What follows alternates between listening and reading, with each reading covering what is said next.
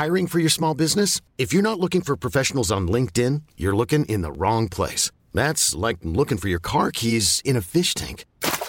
LinkedIn helps you hire professionals you can't find anywhere else, even those who aren't actively searching for a new job but might be open to the perfect role. In a given month, over 70% of LinkedIn users don't even visit other leading job sites. So start looking in the right place. With LinkedIn, you can hire professionals like a professional. Post your free job on linkedin.com slash achieve today.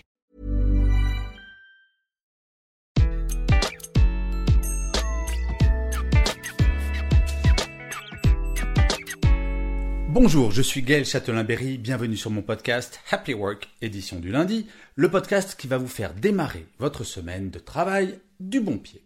Et d'ailleurs, si vous souhaitez me faire commencer ma propre semaine de travail du bon pied et m'encourager à continuer Happy Work, n'hésitez pas à liker ou à commenter cet épisode sur votre plateforme préférée.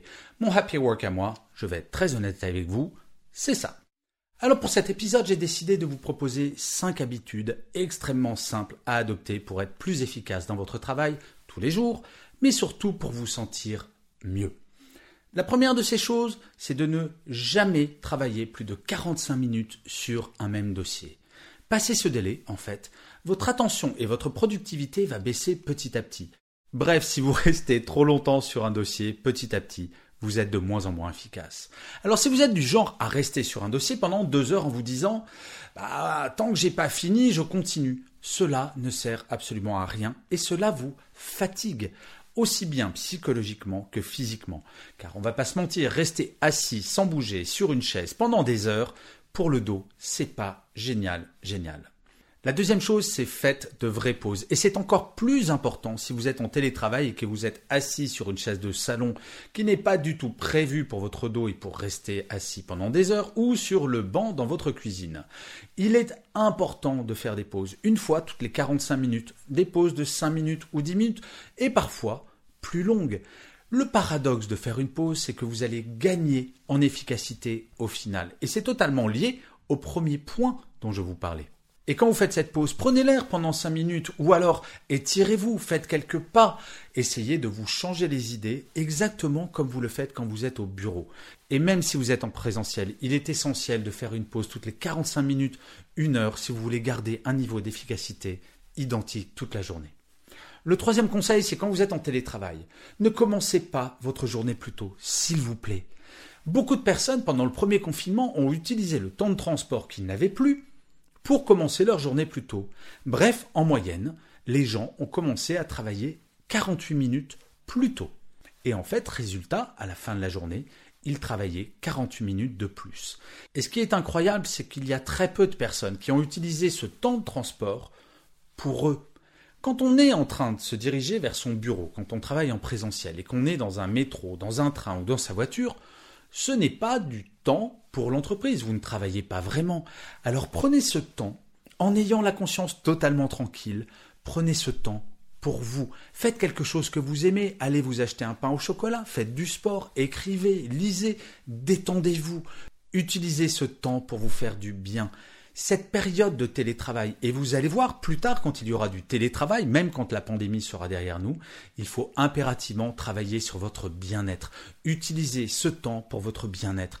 Utilisez ce temps de transport pour faire quelque chose pour vous. La quatrième chose, c'est une question que vous allez devoir vous poser. Est-ce que vous allez bien? Et quelle que soit la réponse à cette question, il est important d'en parler avec votre manager. Personne n'est Superman ou Wonder Woman. On a le droit d'avoir des baisses de morale et c'est naturel. Il est normal parfois de se dire ah, ça va pas ce matin, je me sens pas bien, je me sens pas motivé ou j'angoisse. Bref, nous avons le droit d'avoir des émotions. Nous avons toutes et tous des émotions. Et s'il y a quelque chose qui ne va pas, vous devez impérativement en parler. Il ne faut pas glisser les émotions sous le tapis. C'est comme ça qu'une émotion qui, au début, est petite, va devenir absolument gigantesque. Et si vous êtes manager, vous devez impérativement dire à votre équipe qu'ils ont droit de vous parler de leurs émotions. À l'inverse, et là je suis désolé, ami manager, vous, en tant que manager, vous ne pouvez pas parler de vos émotions négatives à votre équipe. Si vous faites comme ça, c'est exactement comme si un pilote d'avion prenait le micro pour m'annoncer bon ben là on va passer dans des turbulences et je crève de trouille, je ne sais pas si je vais arriver à m'en sortir, peut-être qu'on va tous mourir. Vous comprenez bien que les émotions négatives quand on est le pilote de l'avion ou un manager, il vaut mieux les garder pour soi tout de même. Par contre, si vous avez des émotions négatives, en tant que manager, vous avez le droit, voire le devoir, d'en parler avec votre propre manager. La cinquième et dernière chose, soyez positif. Alors je sais, c'est pas très politiquement correct de dire en ce moment il faut être positif, voire ça fait un peu bisounours. Mais si on regarde objectivement la situation, cette pandémie a commencé début 2020. Vous vous rendez compte, on nous parle déjà d'être vacciné moins d'un an après le début de la pandémie. C'est absolument incroyable tout de même. Alors vous allez me dire, ok, il y a la crise économique. Mais si vous écoutez absolument tous les organismes internationaux indépendants, économiques, que ce soit le FMI, la Banque mondiale, ils nous disent, dès que la pandémie sera derrière nous, tout va repartir. Et tout va repartir très vite. Car la crise économique que nous connaissons aujourd'hui, je ne vais pas donner dans des grandes théories, ne vous inquiétez pas, mais ce n'est pas du tout comme la crise de 2008, qui était une crise bancaire. Là, c'est une crise économique liée à la pandémie. Il ne va pas falloir des années pour nous en remettre. Au contraire, ça va aller très vite. Bref, nous avons toutes les raisons d'être optimistes.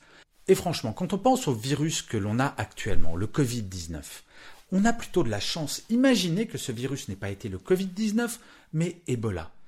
Si vous avez le virus Ebola, vous avez 80% de chances de mourir il faut prendre ça comme un avertissement. Il faut prendre la pandémie que nous vivons actuellement comme un avertissement. Oui, c'est très dur, mais franchement, ça aurait pu être beaucoup, beaucoup, beaucoup plus grave. Et vous savez, sans vouloir être négatif, il y aura peut-être d'autres pandémies. Peut-être dans un an, peut-être dans dix ans, peut-être dans quinze ans. Mais nous serons meilleurs. Et nous avons l'exemple de la Corée du Sud qui a connu le SRAS il y a plusieurs années. Et eux se sont adaptés parce que ça les a traumatisés, cette première pandémie. Et aujourd'hui, parce qu'ils ont su réagir très directement. À partir de 51 millions d'habitants, ils n'ont eu que moins de 600 morts sans jamais confiner. Alors, ok, on n'a pas été vraiment sérieux pour le premier déconfinement, mais ça nous aura servi de leçon. Maintenant, tout va bien se passer. On va peut-être pas, comme pendant l'été qui est passé, euh, se précipiter sur les plages ou faire des soirées, faire des mariages à 300 personnes. On sait ce qui va se passer si on n'est pas raisonnable après ce deuxième déconfinement. On aura un troisième déconfinement. Et je ne sais pas vous, mais moi, j'ai pas très très envie d'être confiné une troisième fois. Donc, soyons optimistes. Tout va bien se passer. Bref, si vous faites ces cinq choses dès la fin de cet épisode, vous verrez que tout va aller pour le mieux. Vous aurez plus d'énergie, vous serez plus positif et positive, et vous pourrez vous dire, mon travail, vraiment, c'est un happy work. Et je finirai cet épisode comme d'habitude par une citation. Pour celui-ci, j'ai choisi une phrase de Gandhi qui disait Si vous vivez un moment difficile, ne blâmez pas la vie. Vous êtes juste en train de devenir plus fort. Je vous remercie mille fois d'avoir écouté ou regardé, si vous êtes sur YouTube, cet épisode de Happy Work. Je vous dis rendez-vous au prochain et d'ici là, plus que jamais, prenez soin de vous.